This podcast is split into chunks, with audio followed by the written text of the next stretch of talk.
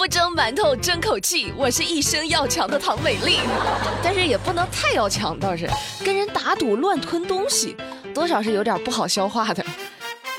最近在上海，一位大哥肚子疼的受不了了，到医院做了个胃镜，检查了之后，发现十二指肠里有两根长条形的硬物，咋回事呢？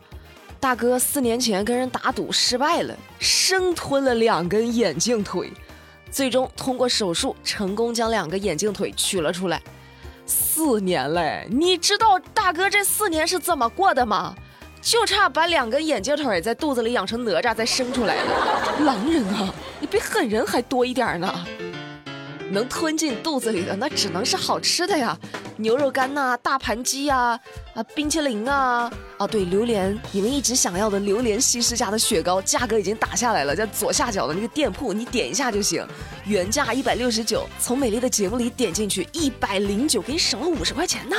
说完冰淇淋，巧克力，巧克力最近出事儿了，最近欧美多国爆发了和比利时生产的巧克力产品有关的沙门氏菌疫情。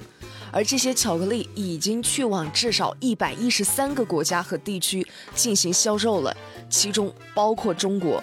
像我们熟知的费列罗里，就有某些巧克力品牌存在被这种细菌污染的可能。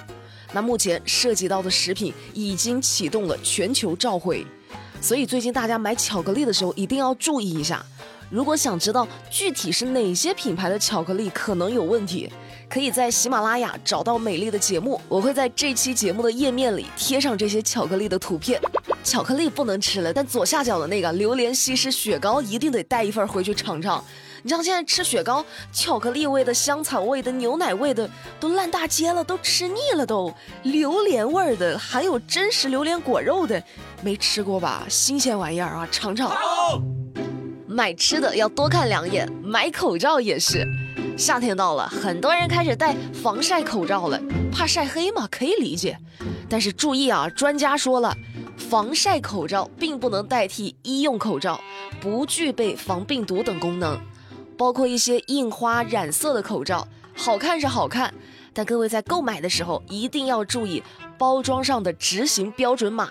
看是否达到了防病毒的标准，而且也有专家做了测试，普通的一次性医用口罩大概能抵御百分之九十三的紫外线，所以防晒口罩和防护口罩如果要二选一的话，毋庸置疑，请选防护口罩，人家也能防晒呢。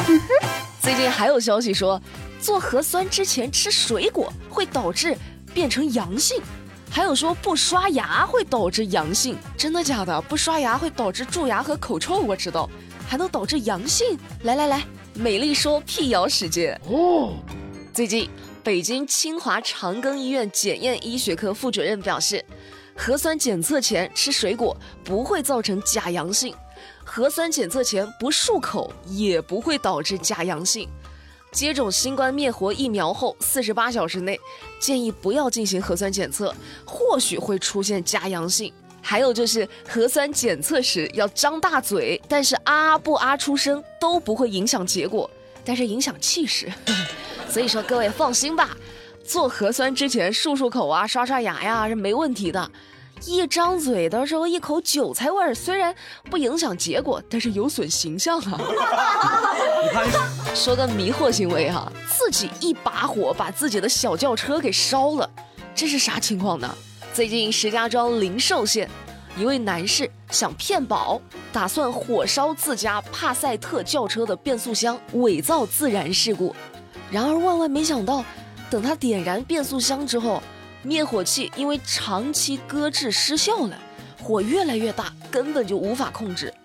最后，他的轿车被自己亲手烧成了一堆废铁，那保险公司是不是赔的更多呀？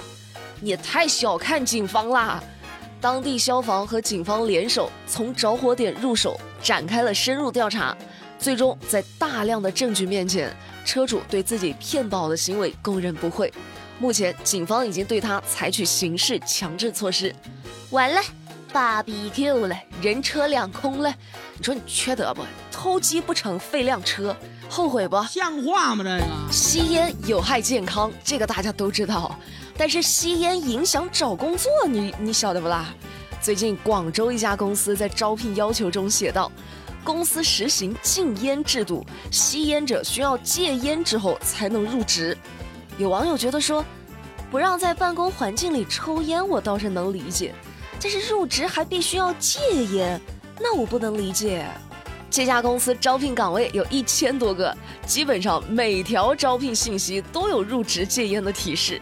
你们能接受这一点吗？美丽觉得没毛病啊，吸烟有害健康，它不能仅仅只是说说而已啊。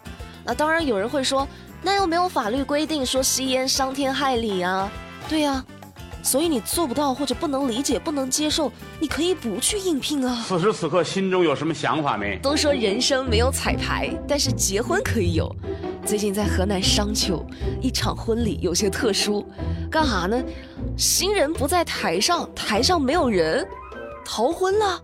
没有，现场在播放提前录制好的仪式视频，新人就坐在台下一块吃席呢，一边吃一边看。新娘说：“因为当初定好的婚期不能堂食，酒店呢也不开门，所以啊，他们提前接亲，录制好视频。现在解除风控了，才把喜宴给办了，在喜宴现场啊播放当天的视频。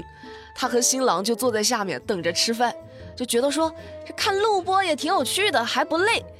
简单来说就是之前疫情风控不能办宴席，两个人已经结完婚了，这次结婚呢主要是为了补个宴席。”不然不好收礼金啊！再来说两个跟义务教育相关的新鲜事哈。最近教育部正式印发了义务教育课程方案，将劳动从原来的综合实践活动课程中完全独立出来，并发布义务教育劳动课程标准二零二二年版。今年秋天开学以后，劳动课将正式成为中小学的一门独立课程。对于三到四年级的学生，教育部要求选择当地一到两种常见的蔬菜进行种植，或者选择一到两种家禽进行饲养，要体验蔬菜种植、家禽饲养的过程和方法，而且不仅要学会种，还要学会做。义务教育课程方案还有一条，今年九月啊，秋季开学以后，中小学生要学会做饭。前半生爸妈做饭，后半生孩子做饭。没想到我们九零后还能有这样的福利。关于这项改革，有家长呢觉得说挺好，挺好，挺好。不光要煮饭，还要让学生体验更多的劳动。现在生活越来越好，很多孩子被家长养成了祖宗，衣来伸手，饭来张口，完全不知道这背后有多少工人啊、农民啊在付出辛勤劳动，一点也不知道爱惜粮食。让他们自己学会劳动，才能懂得尊重劳动人民。也有家长觉得说，我又不想培养出一个有多能干家务的孩子，我就想培养一个科学家，不想浪费时间在劳动课上。那关于这项改革，你们有什么看法？欢迎在喜马拉雅上找到美丽的节目，美丽说，在这期节目下面评论留言，留下你的看法。节目的最后，再来关注一下。长沙居民自建房倒塌事故的最新情况：五月六号凌晨，搜救工作结束，被困失联人员全部找到，救出十人，遇难五十三人。湖南省委常委、长沙市委书记吴桂英表示，极为痛心，无比自责，向全社会作出诚恳道歉。希望这样的事情真的不要再发生了。那今天的节目，美丽就跟你们说到这儿啦。了解更多资讯，参与话题互动，新浪微博、抖音、喜马拉雅都可以去搜索关注马栏山广播站。我们明天不听不散，拜拜。